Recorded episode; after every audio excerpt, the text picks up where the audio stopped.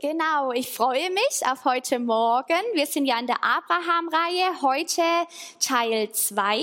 Abraham anzuschauen ist echt faszinierend. Er ist ein sehr besonderer Mann und Martin hat ihn letzte Woche schon vorgestellt als Vater des Glaubens. Was er lebte und was ihn ausmachte, ist für uns heute zutiefst relevant. Zu keinem anderen hat Gott das gesagt, was er einst zu Abraham sagte. Wir lesen Jakobus 2, Vers 23. Und die Schrift wurde erfüllt, welche sagt, Abraham aber glaubte Gott und es wurde ihm zur Gerechtigkeit gerechnet und er wurde Freund Gottes genannt. Man kann da so schnell drüber lesen, dieses und er wurde Freund Gottes genannt. Aber wenn man das sich mal überlegt, dann hat diese Aussage richtig Gewicht, dann hat die richtig Bedeutung.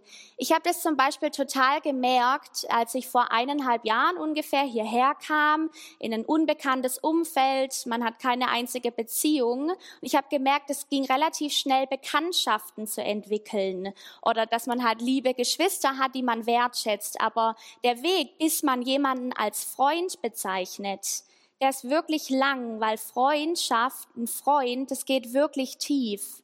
Das heißt, wenn Gott hier zu Abraham sagt, du bist mein Freund, dann hat das richtig, richtig Gewicht. Wikipedia zum Beispiel sagt über Freundschaft, Freundschaft bezeichnet ein auf gegenseitiger Zuneigung beruhendes Verhältnis von Menschen zueinander, das sich durch Sympathie und Vertrauen auszeichnet. Freundschaften haben eine herausragende Bedeutung für Menschen und Gesellschaft. Es ist total bedeutsam, dass, Abra, dass Gott Abraham seinen Freund nennt. Und wir lesen auch hier in dieser Stelle im, im Jakobusbrief, dass, dass diese Tatsache, dass Gott Abraham seinen Freund nennt, in engem Zusammenhang mit dem Glauben Abrahams steht. Wir wollen uns heute auch weiter anschauen, was den Glauben Abraham ausmachte, der ihn qualifizierte, als Freund Gottes bezeichnet zu werden. Und zwar in der Textpassage in 1. Mose 15 in den Versen 1 bis 6. Da lesen wir in Vers 1, nach diesen Dingen geschah das Wort des Herrn zu Abraham in einem Gesicht so. Fürchte dich nicht, Abraham, ich bin dir ein Schild, dein Lohn ist sehr groß. Nach diesen Dingen, Gott spricht hier zu Abraham mit einem Moment, in dem hinter diesem eine schreckliche kriegerische Auseinandersetzung mit den umliegenden Stadtstaaten in Kanaan liegt. Es war ein Kampf, der alles in Frage gestellt hat, was Abraham bisher in seinem Leben erlebt hatte mit Gottes Hilfe hat Abraham einen triumphalen Sieg errungen über diese, diese umliegenden Stadtstaaten. Aber das ist nur die eine Seite. Die andere Seite ist, wie viel hat Abraham aushalten müssen? Wie viel hat er durchringen müssen? Wie stressig muss all das für ihn gewesen sein? Abraham muss echt fertig gewesen sein nach all diesen Geschichten. So wie wir oft fertig sind nach all unseren Geschichten nach den Dingen, die unseren Alltag ausmachen und uns fordern, jeden Tag neu, bis an unsere Grenzen und manchmal sogar darüber hinaus. Kämpfe fordern unseren Glauben heraus, aber auch noch eine andere Sache fordert unseren Glauben sehr heraus und das sehen wir auch in dieser Textpassage, das ist die Routine. Wer kennt das nicht? Ein Tag reiht sich an den anderen ohne dass wir von irgendwelchen großartigen geistlichen Erfahrungen und Entwicklungen berichten können. Ein amerikanischer Psychologe, Rollo May, schreibt, die Langeweile, nicht Zweifel, ist der stärkste Feind des Glaubens, genau wie Gleichgültigkeit, nicht Hass, der stärkste Feind der Liebe ist. Was man häufig feststellen kann, wenn man länger im Glauben unterwegs ist, zähle ich mich ja mit rein, ist, dass sich dann auf dem Weg häufig wie eine Art Nüchternheit einstellt. Weil man macht so seine Erfahrungen, Dinge passieren nicht oder halt einfach anders, als man sich das erhofft und erwartet hatte. Und man sieht die Dinge dann irgendwann einfach ein bisschen nüchterner. In einer gesteigerten Form kann das auch in Zynismus oder Skepsis und Gleichgültigkeit münden. Dann kommen wir oft an Punkte, wo wir merken, wir wagen gar nicht mehr vorbehaltlos zu glauben. Und an genau diesem Punkt treffen wir Abraham an in 1. Mose 15. Nach all diesen großartigen Kämpfen und Geschichten hatte sich für Abraham wieder Alltag eingestellt und er war konfrontiert wieder mit diesen Fragen und Problemen, mit denen er sich herumschlagen musste. Was brauchte Abraham in diesem Moment? Was brauchen wir, wenn wir traurig oder müde, erschöpft geworden sind, wenn sich schleichend Resignation breit gemacht hat? In dieser Textpassage lesen können wir nirgends lesen, dass Gott Abraham ermahnte, dass er an ihn appellierte. Keine Ermahnung, keinen Appell, sondern eine unglaubliche Ermutigung. Und zwar durch drei Aussagen. Die erste Aussage, hab keine Angst. Abraham hatte Angst, den großen Vater des Glaubens, den treffen wir hier an, und er hatte Angst. Und auch wir haben Angst. Wir sind in dieser Welt und diese Welt macht uns Angst. Gewaltiges und Banales. Das kann ein aufgeschobener Arzttermin sein. Wir hätten schon lang hin müssen, haben es immer aufgeschoben. Jetzt müssen wir hin und uns schwant nichts Gutes. Oder da ist diese, diese heimliche Angst vor einem neuen Monat mit einer Menge To-Dos und Arbeit und man weiß nicht, wie man dem gerecht werden soll, man all den Anforderungen gerecht werden soll. Das macht uns Angst oder die aktuellen wirtschaftlichen Entwicklungen, die politische Situation macht uns Angst. Wenn wir auf die Ukraine und Russland schauen, das macht mir Angst. Oder es sind Dinge in unserer Familie, in unseren Beziehungen, die uns Angst machen. Und in diesem Moment spricht Gott zu Abraham, hab keine Angst. Oh Mann, wie gerne würden wir dieser Aufforderung nachkommen. Aber unser Herz ist ein ganz schön verzagtes und störrisches Ding. Wie oft liegen wir nachts wach, können nicht schlafen, weil in einer endlosen Schleife immer wieder dieselben Gedanken da sind, uns heimsuchen. Fragen, die nicht geklärt sind, Probleme, mit denen wir klarkommen müssen. Sprachlich kommt der Begriff Angst von Enge. Also Angst haben wir immer da, wo unser Leben in irgendeiner Weise eingeengt wird.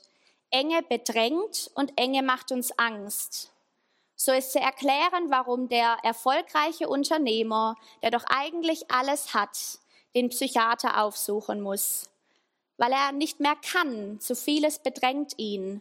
Oder die junge, dynamische Lehrerin, die mit ihrer Situation auf der Schule nicht klarkommt. Es ist zu viel, zu vieles bedrängt uns. Spannend, als Jesus auf die Erde kam, ähm, wurden vom Engel, von den Engeln seine Geburt ganz spannend angekündigt. In Lukas 2, 10 bis 11 lesen wir, und der Engel sprach zu ihnen, fürchtet euch nicht, denn siehe, ich verkünde euch große Freude, die für das ganze Volk sein wird. Denn euch ist heute ein Retter geboren, der ist Christus, der Herr in Davids Stadt.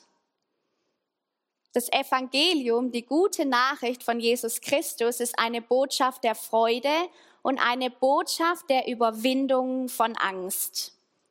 Hab keine Angst. Die zweite Aussage, ich bin dein Schild. Diese Aussage, ich bin dein Schild, ist ein militärisches Bild, weil das Schild Pfeile, Schwerthiebe und Sperrwürfe des Gegners abhält. Dafür ist das Schild da.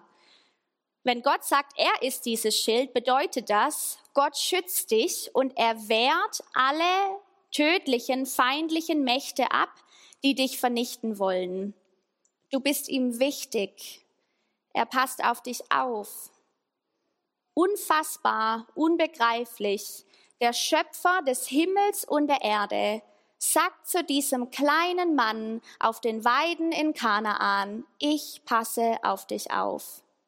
Äh, weil Gott auf uns aufpasst, die Konsequenz davon ist, dass wir uns nicht zu fürchten brauchen. Die dritte Aussage, ich bin dein sehr großer Lohn.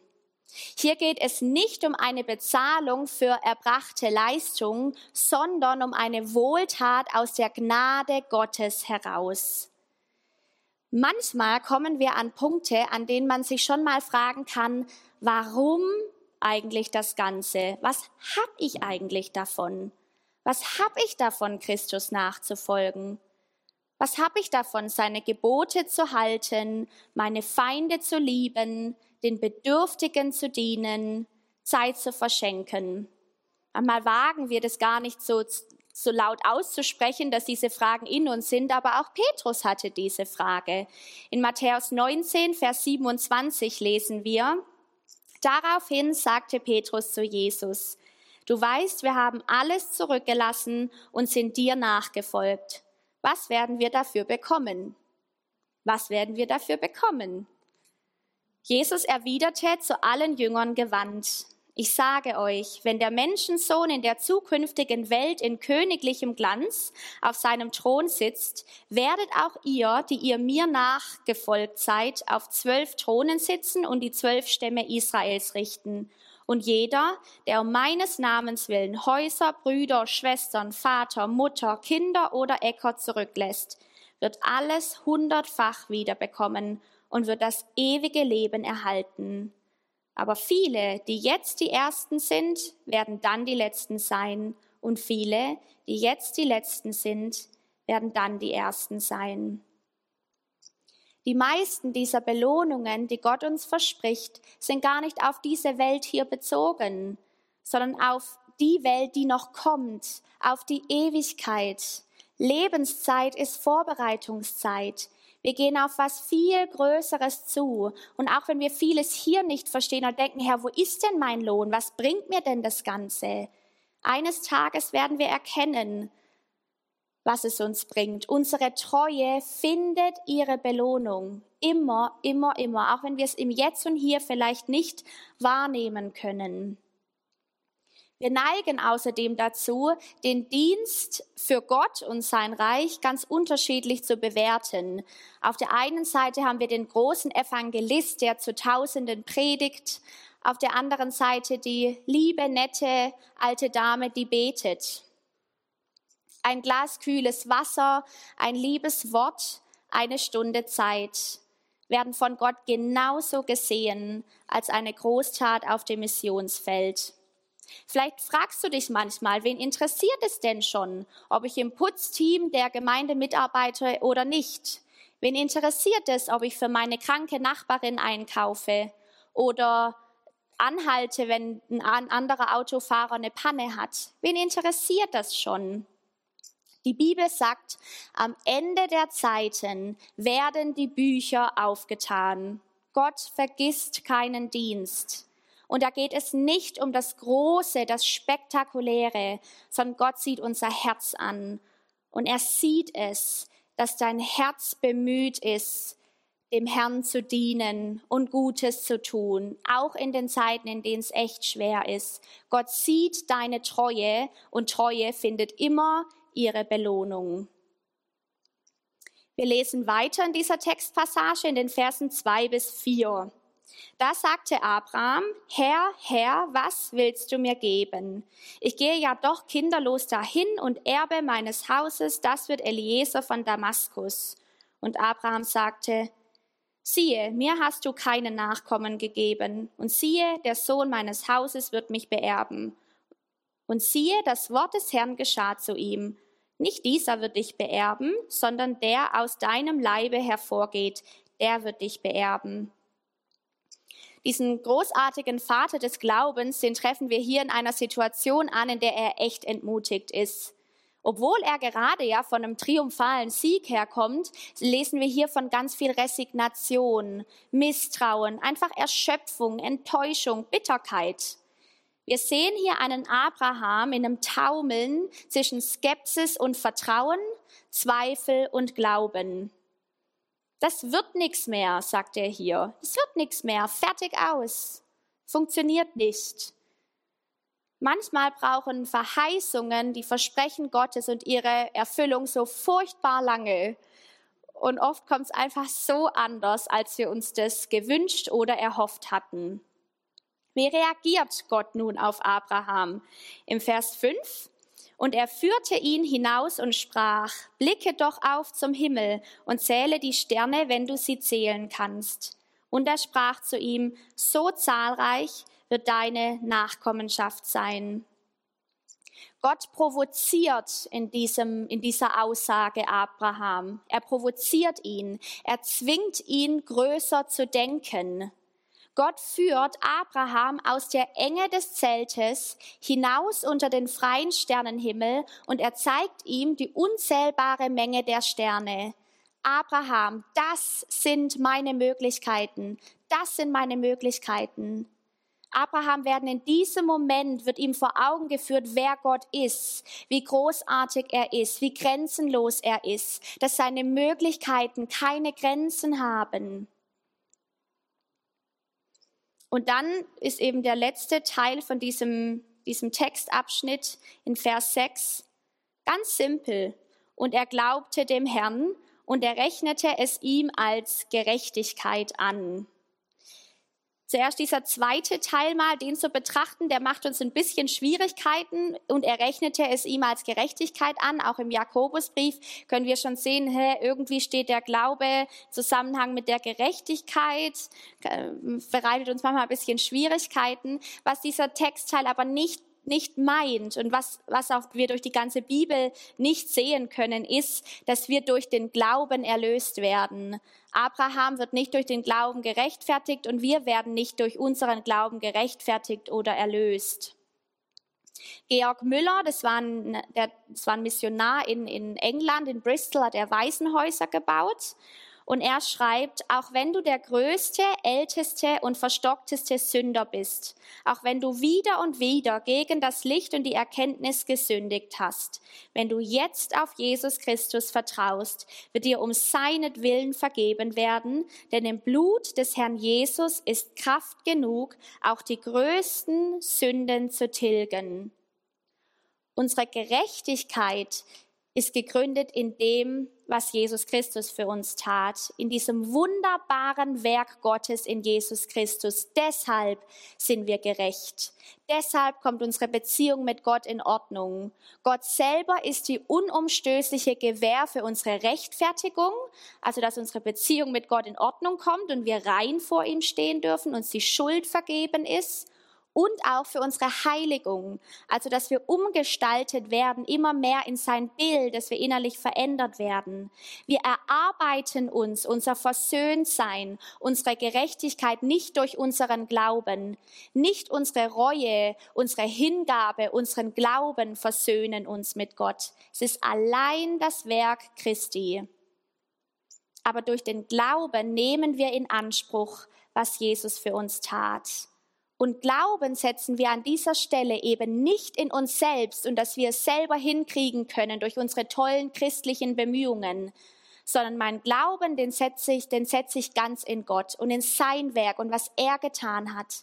Und ich nehme im Glauben in Anspruch, dass es auch ausreicht für mich. Weil seine Gnade kennt keine hoffnungslosen Fälle und für ihn ist nichts so groß. Im Glauben haben wir an, nehmen wir Anteil, haben wir Zugriff auf diese neue Wirklichkeit, die Gott uns schenken möchte, die uns eröffnet ist in Jesus Christus. Ich liebe ein Zitat von, von dem Buch Mein Äußerstes für sein Höchstes von Oswald Chambers. Der schreibt, der Geist Gottes zeigt es mir mit einem alles durchdringenden Licht.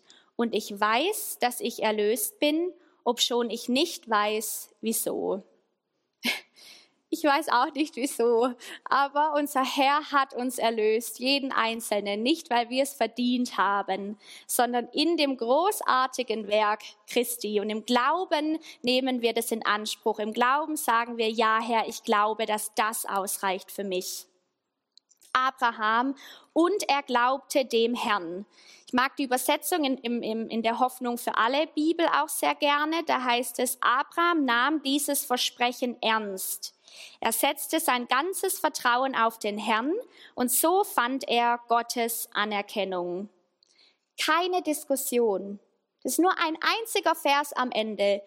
Keine Diskussion. Abraham glaubte Gott aufs Wort. Manchmal machen wir aus dem Glauben eine ganz schön komplizierte Sache. Dabei ist es eigentlich ganz einfach. So einfach, dass Jesus diese Fähigkeit den Kindern eher zugeschrieben hat als uns Erwachsenen. Hier steht, dass, dass Abraham so Gottes Anerkennung fand. Nichts ehrt Gott mehr als unseren Glauben. Nichts ehrt ihn mehr, als wenn wir, wenn wir ihm das zutrauen, dass er unsere Dinge in unserem Leben lösen kann. Wenn wir Großes erwarten, wenn wir Gott zutrauen, dass er das kann. Nichts ehrt ihn mehr. Nichts sieht er lieber als unseren Glauben. Martin hat es letzte Woche schon zitiert. Hebräer 11 lohnt sich sehr durchzulesen, wenn man sich mit dem Thema Glauben befassen möchte. Im Vers 1, der Glaube aber ist eine Wirklichkeit oder je nach Übersetzung eine Grundlage dessen, was man hofft, ein Überzeugtsein von Dingen, die man nicht sieht. Und das ist halt die große Herausforderung, dass, dass wir auf Dinge vertrauen und hoffen, die wir nicht sehen. In Hebräer 11 werden ja weiter große Glaubensmänner und Frauen der Bibel vorgestellt. Und einer von ihnen ist, Abraham wird zweimal genannt, also einer ist der einzige, glaube ich, der doppelt genannt wird. Und zu Mose, das, das hat mich total nochmal neu berührt bei der Vorbereitung. Über Mose steht in Vers 27b, denn er hielt standhaft aus, als sähe er den Unsichtbaren ich finde, wenn die, diese Aussage, die hier über den Glauben getroffen wird, unfassbar kraftvoll. Mose, Abraham, wir, wir sind in der Lage, standhaft zu bleiben, an Gott festzuhalten, als sähen wir den Unsichtbaren. Die Autobiografie von Georg Müller heißt übrigens, als sähe er den Unsichtbaren. Und er schreibt, von dem unsichtbaren Gott abhängen bedeutet nicht, keine Stütze zu haben. Die Stütze ist nur unsichtbar. Das ist unsere große Herausforderung. Das ist Glauben, weil, weil das eben, die Dinge sind noch unsichtbar. Da nochmal herzliche Einladung, am Mittwoch hierher zu kommen. Da wollen wir das gemeinsam trainieren in diesem Seminar. Wir das lernen wollen. Wie, wie geht es denn, den Unsichtbaren wahrzunehmen, dass ich im Glauben standhaft bleiben kann, dass ich festhalten kann an diesem Gott, in dessen Hand ich bin. Er schreibt weiterhin, durch Gottes Gnade sehen meine Augen nicht auf die leeren Vorratskammern und das leere Portemonnaie, sondern auf die Reichtümer unseres Herrn allein.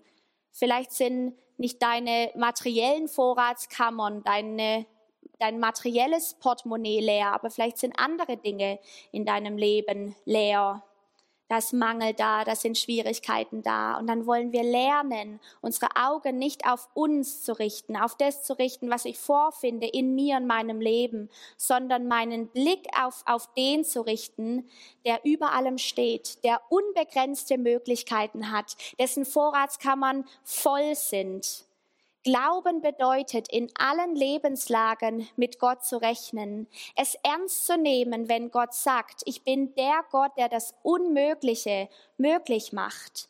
Es bedeutet, wie Abraham zu sagen, er nimmt dieses Versprechen ernst. Ich nehme das ernst, wenn, wenn, wenn Gott das sagt. Gegen alle Vorbehalte glaubte Abraham dem Wort Gottes. Und das zieht sich durch die ganze Bibel dass der Glaube sich auf das Wort Gottes gründet, nichts als das Wort. In Römer 10, Vers 17 heißt es, also ist der Glaube aus der Verkündigung, die Verkündigung aber durch das Wort Christi oder in anderen Handschriften durch das Wort Gottes. Glaube entsteht durch das Wort Gottes. Unser Glaube gründet sich auf dem Wort Gottes. Grundlage unseres Glaubens sind nicht unsere Emotionen oder unsere Umstände und unsere Erfahrungen, sondern Grundlage unseres Glaubens ist das, was Gott sagt. Und das gilt für mich. Nochmal Georg Müller, finde ihn einfach toll. Auf welche Weise können wir dahin gelangen, Gott zu genießen? Wie kann unsere Seele tiefste Freude erfahren? Wie ist es möglich, eine so große Zufriedenheit in Gott zu erlangen, dass selbst die schönsten Dinge dieser Welt gegen ihn nur wie Dreck erscheinen? Die Antwort ist, Die Freude an Gott erhalten wir allein durch das Studieren seines Wortes. Dort hat sich Gott uns offenbart. Ganz unspektakulär eigentlich. Schon fast langweilig, aber dieses Wort hat so eine Kraft. Wir können nicht glauben ohne das Wort Gottes. Was kann passieren, wenn ganz gewöhnliche Menschen wie du und ich auf den Weiden Elmendingens ihr ganzes Vertrauen auf den außergewöhnlichen Gott setzen. Einen Gott, der wirklich das Unmögliche möglich macht, dessen Möglichkeiten keine Grenzen hat. Sei gewiss, wenn du mit ihm gehst, auf ihn schaust und von ihm alles erwartest, wird er dich niemals enttäuschen. Dinge kommen anders, als wir uns es vorgestellt haben, als wir es erwarten. Aber wenn wir alles auf ihn setzen, dann werden wir niemals enttäuscht. Das Lobpreisteam darf jetzt gerne schon nach oben kommen, wollen jetzt uns wirklich auch eine Zeit der Anbetung nehmen. Anbetung bedeutet ja auch, den Blick auf Gott zu richten, ihn anzuschauen. Lasst uns auf ihn schauen, auf seine Vorratskammern und nicht auf unsere, sondern auf seine. Wir halten standhaft aus, als sähen wir den Unsichtbaren. Und den wollen wir jetzt suchen, gemeinsam im Lobpreis und der Anbetung, ihn anschauen, den Unsichtbaren. Und er möchte sich uns zeigen und offenbaren, jedem Einzelnen von uns. Ich bete mit uns. Herr, wir sind so dankbar, dass du hier bist, heute Morgen, in jedem Moment unseres Lebens. Du bist erfahrbar und lebendig gemeinsam, jetzt als Gemeinschaft, richten wir unseren Blick auf dich. Du kennst unsere Kämpfe, du kennst unsere Zweifel und die Herausforderungen unseres Alltags. Und gemeinsam wollen wir unseren Blick auf dich richten, Herr. Danke, dass deine Vorratskammern voll sind. Danke, dass dein Portemonnaie gefüllt ist. Danke, dass bei dir alles ist, was wir brauchen. Herr, wir schauen dich an. Und wir beten, Herr, male uns vor Augen, wer du bist, wie groß du bist. Lass uns Begegnungen mit dir haben, so wie Abraham damals auf der Weide. Dass wir erkennen, wie groß du bist, dass wir erkennen, dass du das Unmögliche möglich machst. Herr, wir wollen standhaft aushalten, als sähen wir dich, den Unsichtbaren. Danke, dass du dich uns zeigen möchtest. Danke, dass du uns liebst. Danke, dass du auf uns aufpasst, dass wir dir wichtig sind Danke, dass wir uns nicht zu fürchten brauchen, weil du ja da bist. Danke, dass du unser Schild bist und dass du unser sehr großer Lohn bist, Herr. Wir, wir hängen uns jetzt an dich. Und ich bete, Heiliger Geist, dass du alles ausräumst in uns, was uns blockiert, was uns daran hindert, dich zu erkennen, unser Herz für dich aufzumachen. Komm, Heiliger Geist, Rede zu uns, begegne uns, hilf uns zu glauben und stärke uns in dir, Christus. Wir ehren dich. Amen.